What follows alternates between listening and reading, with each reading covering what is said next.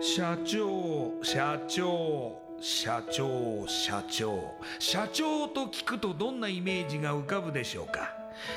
近寄りがたい偉い人それとも百戦錬磨？本当にそうでしょうか？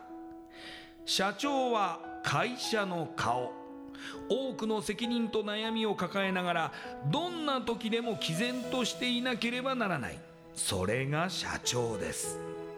輝いて見えても順風満帆に見えても過去には人には言えない。いや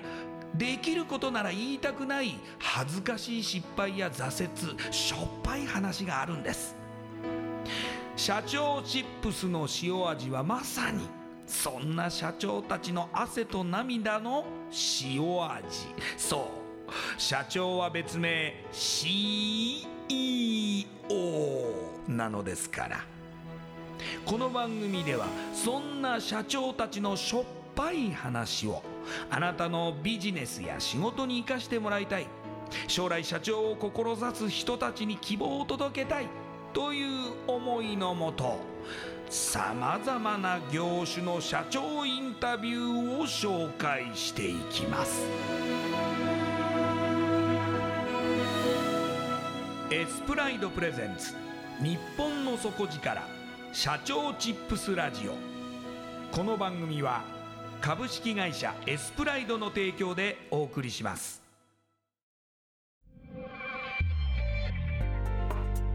冷や汗営業汗嬉し涙。社長の肩書きに染み込む塩味を分かち合いたたえ合い共に進もう。全国の社長を応援する日本の底力社長チップス。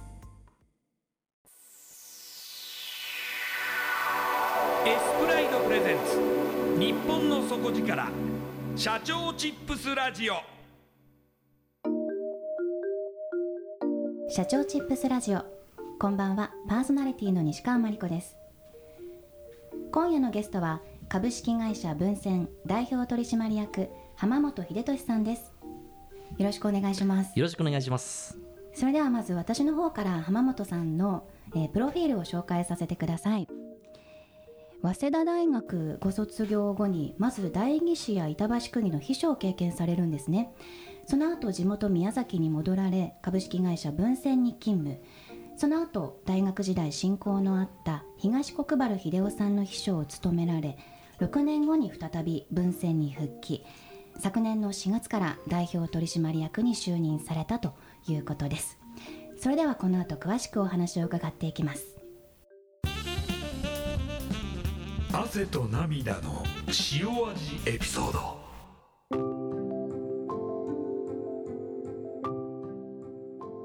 いかがでしょうか？社長に就任されてから一番辛かった時期というのはいつ頃になりそうですか？そうですね、えー、と就任してまだ1年半ぐらいなんですけれども、えー、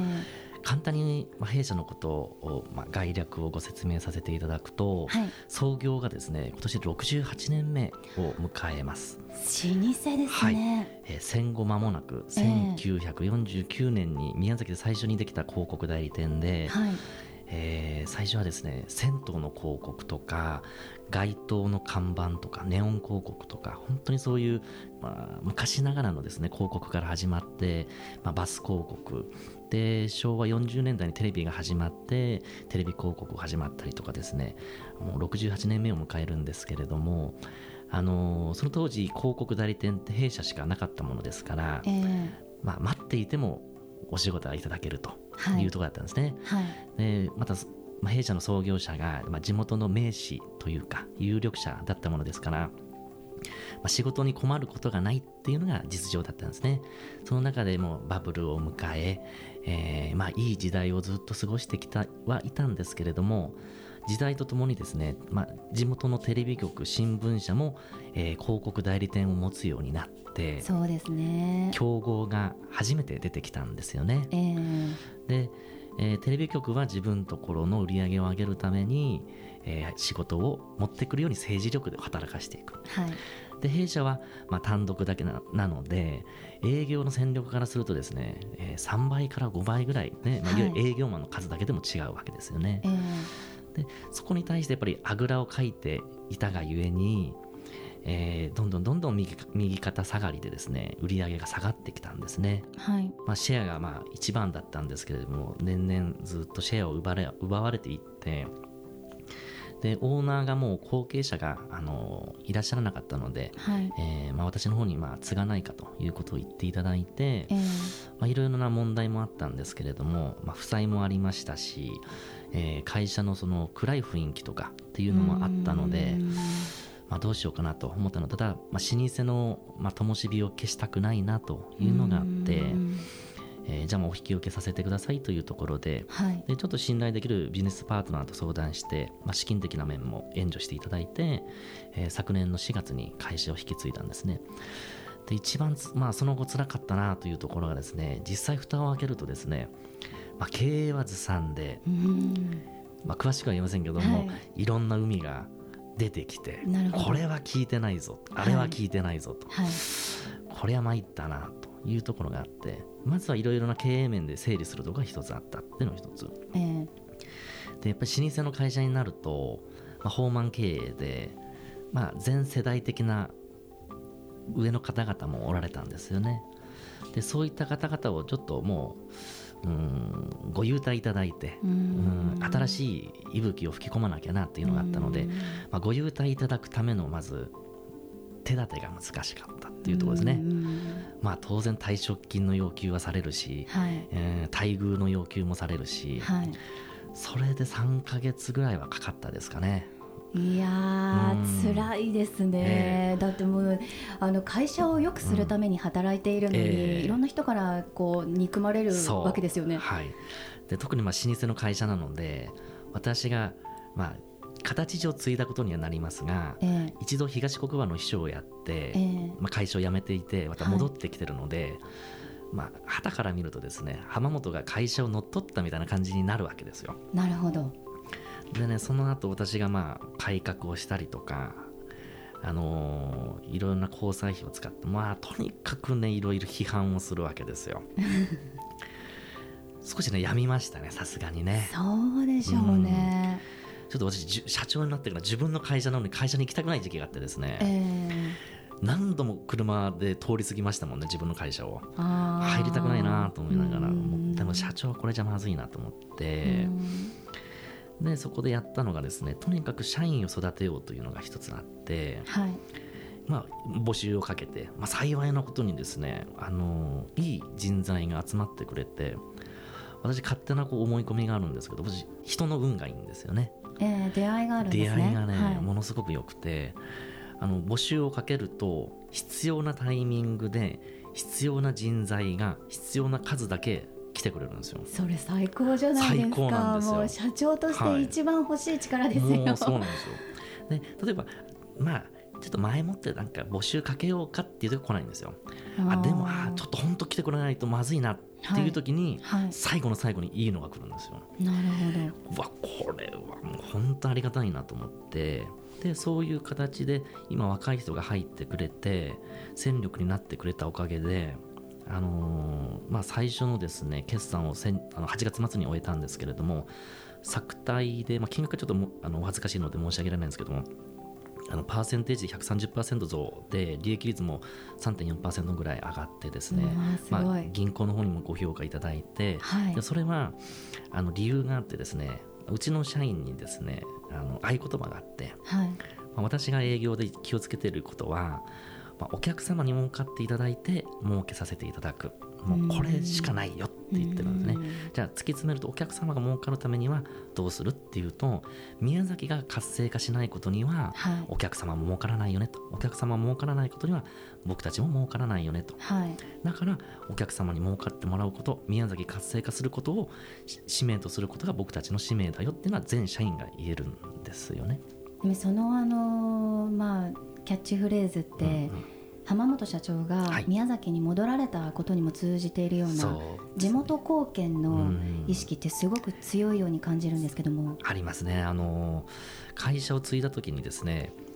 何をこうやらなきゃいけないのかなと使命って何なのかなと思ったんですよね。はい、あのまあ、東国原のど秘書を独立した後で結構辛い時期もあって、えー、あんまりうまくいかなかったところもあったんですけど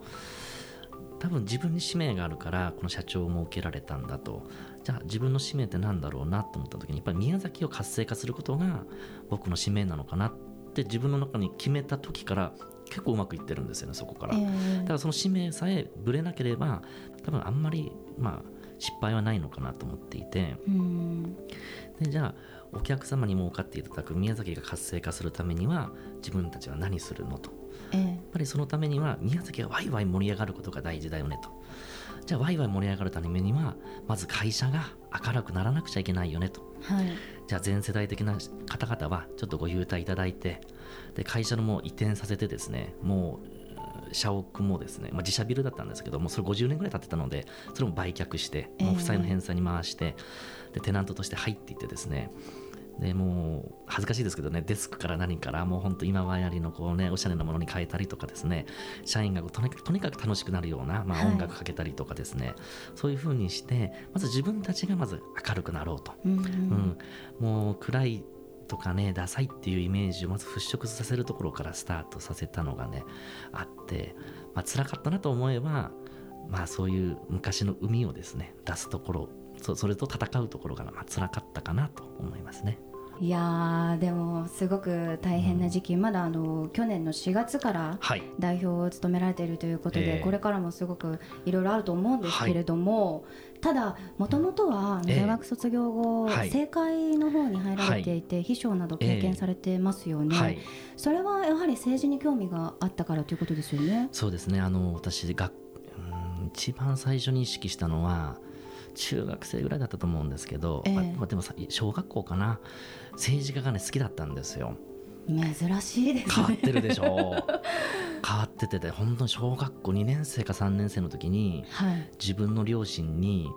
そのその当時ね衆議院選挙があって、えー、このおじちゃんに立票入れてって言ったぐらいで本当に入れたの？って言ったぐらいなんでしょうね。あの政治のこう精力的なものっていうものをなんか小さい時から好きで、えー、うん。まあ、ちょっと表現がねわからないですけどもねなんか親しみがあったんですよね。で政治ってすごいなって政治家ってすごいなただ威張ってるところとかじゃなくて、うん、何かこの人が頑張ってる姿になんか共感してるものが多分あったと思うんですね。うん、で実際に早稲田に入っている時に、えー、えっとね、大学の時代から、えーと、国会議員の事務所でバイトをしていまして、はい、まあ、学生秘書みたいな感じでですね、はい、やってまして。でその後もそのまま正式に秘書をやってたんですけれども大学の時にですね東国丸さんが社会人入試で入ってこられて、えー、私まあ同じ同郷宮崎だったもんですから、まあ、居候みたいな感じでですね東さんのお部屋にいつも泊まって夜間部だったもんですから。一緒に住んでたんですか、はい、すごい。えー、っとねおひ、まあ、夕方学校に行って、はい、授業を受けて、はい、で9時前ぐらいに授業終わってで東さんの運転する車で東さんのマンションに戻って、えー、でまあ、学生みんなでまた飲み会して朝まで。で寝て、はいはい、でまた夕方起きて学校その繰り返しだったんですよ。いや学生っぽい。もう東さんはその間に芸能活動も当然ね、あのごご家庭もあられたのでそのあれされるんですけど、えー、そんな時にねもうずっと東さんとあの政治の仕事あの、ね、政治のこととかですねあの宮崎のこと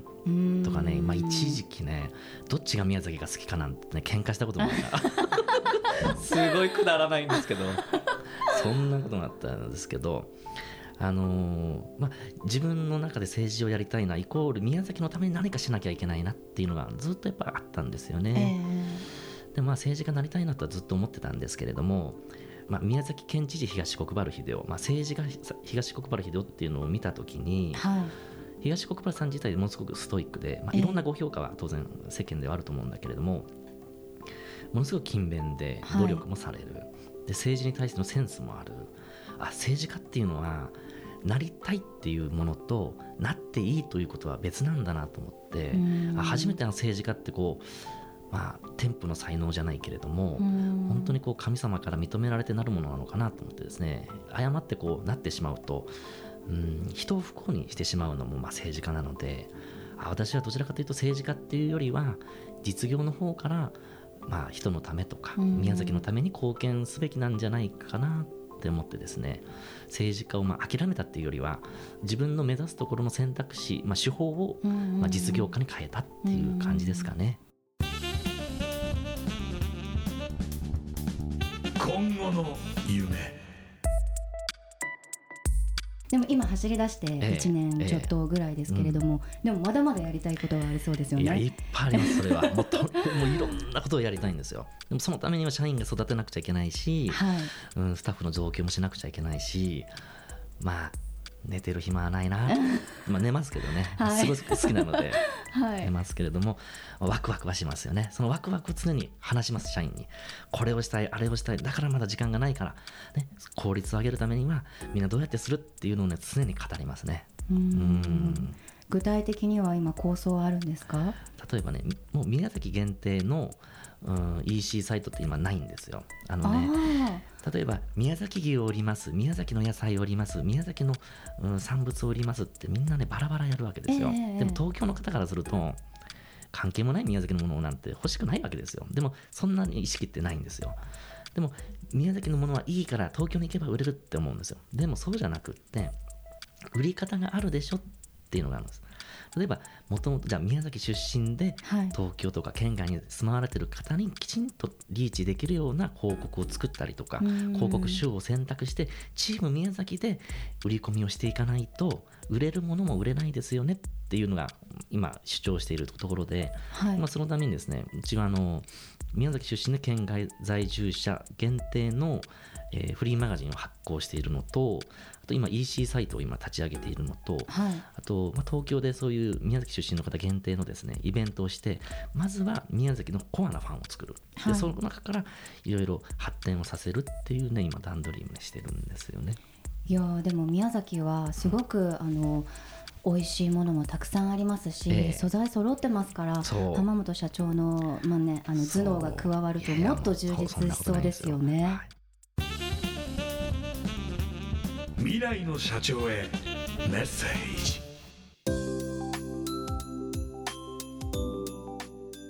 でも宮崎に限らず各都道府県を元気にしたいと思っている方たくさんいらっしゃると思いますし、その地元のために自分の力を尽くしたいって考えている未来の社長様もたくさん聞いていただいていると思いますので、ぜひそのような方々にメッセージをいただきたいんですけれども。今あの地方創生って国はいますよね。あのまあ、少子高齢化人口減少とか地方私たち宮崎地方にいると地方の疲弊っていうのはものすごく感じるんですよね、えー、でも自分たち地方がですねじゃあどう生き残っていくか活性化するかっていうなるとやっぱり若い人とかうんこれからの時代を担う人間たちが自分たちの地元をどうすると。じゃあ自分たちの地元を活性化させるためには国がどうするってやっぱり考えないとなかなか先行きが厳しいと思うんです。でじゃあ自分たちが良ければいいわじゃなくって自分たちの地元をどうするためにじゃあ何か企業をしてみようと企業をするためにその根本にあるのは自分だけじゃなくって地域が発展する地域が発展することは日本が発展するっていうことにつながるからもう少し突き詰めて広く考えると経営者としてもいろいろなものが見えてくると思うしあの、まあ、みんなでですねチーム、まあ、地元チーム日本でですね起業家はなんかお互い刺激し合いながら、うん、いい地元と国をね作っていければ日本はまだ盛り上がっていくのかなと思いますね。うん、一つ一つの力が合わされば、うん、やはり日本経済も立て直せるという力に、えー、大きな力になりそうですよね。そうなるといいですね。今夜のゲストは株式会社文鮮代表取締役浜本秀俊さんでした。ありがとうございました。ありがとうございました。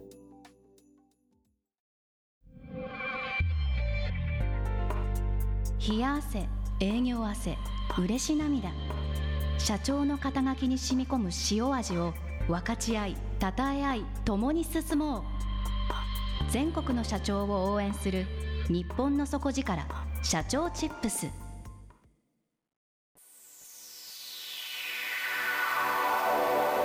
エスプライドプレゼンツ日本の底力社長チップスラジオ。エスプライドプレゼンツ日本の底力社長チップスラジオこの番組は株式会社エスプライドの提供でお送りしました。